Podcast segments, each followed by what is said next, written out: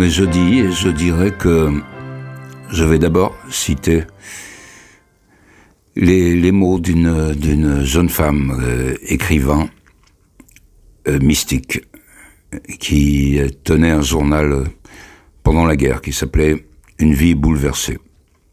Journal de 1941 à 1943. Elle s'appelait, elle s'appelle toujours Etty, E de T Y, H I, 2 L E S U M. Une vie bouleversée. C'était le titre. Elle dit, et la saloperie des autres est aussi en nous. Et je ne vois pas d'autre solution que de rentrer en soi-même et d'extirper de son âme toute cette pourriture. Je ne crois plus que nous puissions corriger quoi que ce soit dans le monde extérieur, que nous n'ayons d'abord corrigé en nous. L'unique leçon de cette guerre est de nous avoir appris à chercher en nous-mêmes et pas, ailleurs. C'est vrai que dans, dans cette vie, et surtout dans cette époque, on a tendance à mettre tout sur le dos de l'autre, à tenir les politiques pour responsables de tous nos malheurs. La faute, c'est l'autre. Notre mal-être, c'est l'autre. Notre empêchement d'être heureux, c'est l'autre. Il n'en incombe jamais à nous-mêmes en général. C'est là l'erreur que l'on fait. Euh, elle dit d'ailleurs, je ne crois plus que nous puissions corriger quoi que ce soit dans le monde extérieur que nous que nous n'ayons d'abord corrigé en nous. Elle ne croit plus. Et donc elle, elle, a cru qu'elle pouvait corriger le monde extérieur, mais elle a, elle a vu comme dans une sorte d'introspection, euh, et par l'expérience aussi, l'expérience euh, évidemment douloureuse puisqu'elle était dans un camp de concentration à Auschwitz, elle a vu que la, solution euh, passait d'abord par, par soi-même. Donc, euh, il faut arrêter avec le, le, monde extérieur est coupable, le monde exogène est coupable. Et si c'était nous, le coupable Un peu comme quand on cherche ses lunettes et qu'on les a sur le front. On cherche le coupable partout et on l'a sur le front. On l'a en nous-mêmes. Donc, inutile d'essayer de corriger le monde extérieur. Il faut, avec les, vieux, les vieux dictons, balayer devant sa porte déjà. Ou encore, charité bien ordonnée commence toujours par soi-même. Les vieux dictons ont toujours un fond de vérité. Corrigeons d'abord en nous ce qui ne va pas. Et sans vouloir toujours tout ramener à la méditation, il faut bien avouer que c'est une solution, peut-être la solution. La moins coûteuse, la plus fiable et la plus logique.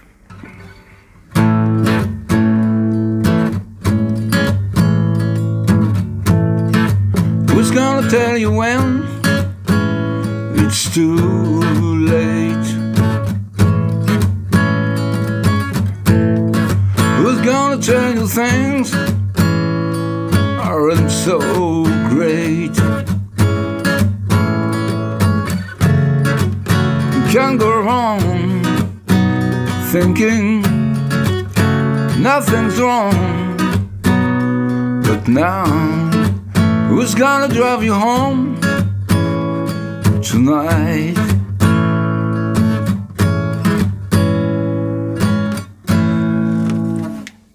titre de circonstance, Who's gonna tell you when it's too late, qui va te dire quand, quand c'est trop tard, qui va te dire quand les choses ne sont pas si formidables que ça? You can't go on thinking, no, Simon, tu peux pas continuer en pensant que, que de, qu'il n'y a rien qui, cloche, voilà. La plupart des problèmes, voire des drames des couples, c'est qu'en cas de conflit, aucun des deux ne se remet en question. On reporte, la faute sur l'autre. C'est tellement plus facile. On externalise, comme on dit euh, euh, dans l'industrie, je crois. Euh, J'ai appris ce terme-là quand le, il y a une dizaine d'années ou une quinzaine d'années, le temps passe tellement vite, un, vieux rafio est dégueulé tout son mazout au, large de, la Bretagne, je crois. Et c'est pas celui qui a affrété le, vieux bateau qui a, payé, c'est l'État.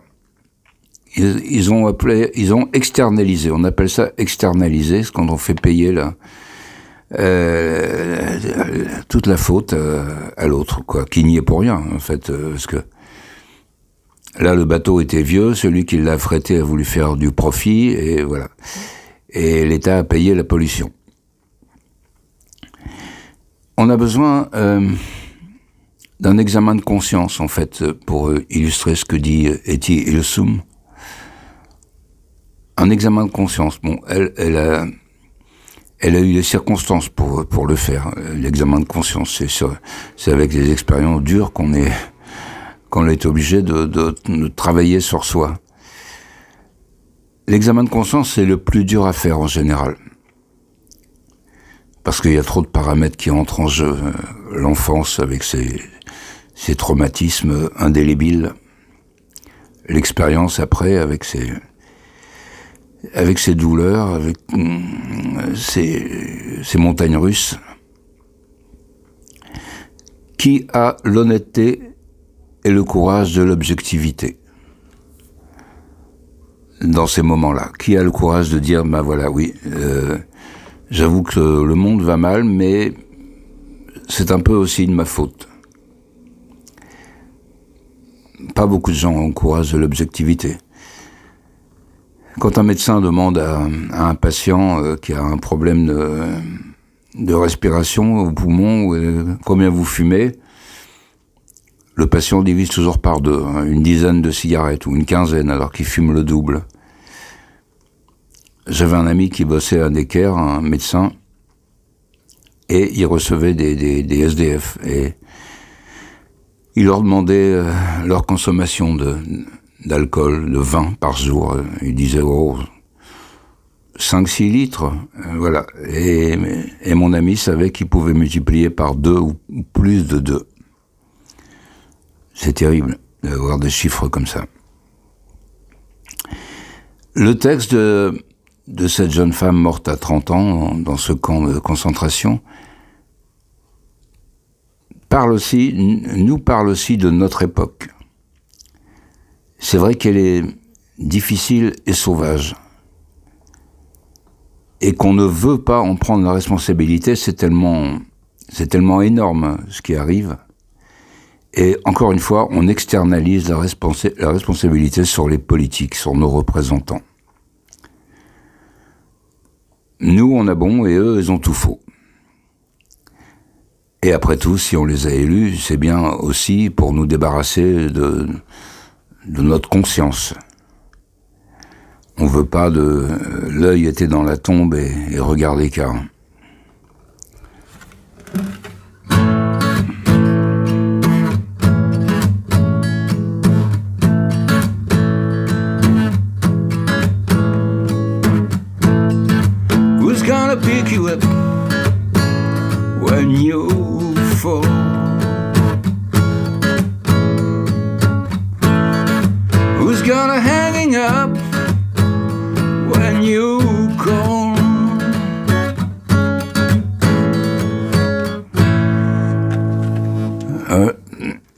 Va te ramasser quand tu tombes et euh, qui va te relever quand, quand tu appelles. C'est vrai qu'on a perdu des valeurs de partage, de solidarité, de respect avec cette époque. Et on, on a tendance à au c'était mieux avant. Les gens se respectaient, les gens se disaient bonjour en se regardant dans les yeux, non pas dans, en regardant dans le portable. Mais encore une fois, on attend tout ça de l'extérieur, d'une intervention extérieure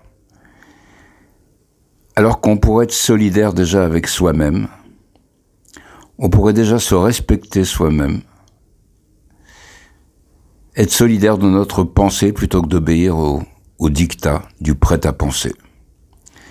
Mais c'est tellement plus confortable de, de du pré-mâché. C'est, c'est vrai que ça, ça dispense de beaucoup, de beaucoup d'efforts. Et oui, la saloperie des autres est en nous. Nous sommes porteurs sains des exactions, des exactions commises. Comme, comme, euh, comme avec le Covid ou d'autres maladies, on est porteurs sains. On développe pas. voilà. Donc, euh, on développe pas notre notre saloperie personnelle. Je reprends le, le mot de de l'auteur, mais il est en nous. Elle est en nous. Tout comme nous avons la fascination morbide d'un accident de la route. Alors que c'est c'est simple de continuer sans regarder, ou alors s'arrêter pour rendre, pour aider les pompiers ou les, secouristes. Avant de dégainer tout jugement, toute condamnation, l'introspection est nécessaire. Comme sur un plan de la ville. Voilà, faut se comparer presque à un plan de la ville où c'est marqué on, est perdu, ou on veut, on n'est pas perdu, mais on veut visiter. C'est marqué je suis ici. Il faudrait pouvoir se dire ça. Je suis ici. Pour corroborer ce que dit euh, euh, l'auteur. Je suis ici et je fais quoi? Je veux aller là et je fais quoi Moi qui, qui suis ici? Moi qui n'attends, qui ne vais pas attendre qu'on vienne me prendre par la main, je vais me débrouiller par rapport au plan qu'on me propose. Donc voilà, introspection. Introspection, méditation, retour sur soi. Et les vaches seront bien gardées pour finir sur un, sur un dicton. Et donc je vous dis à jeudi prochain.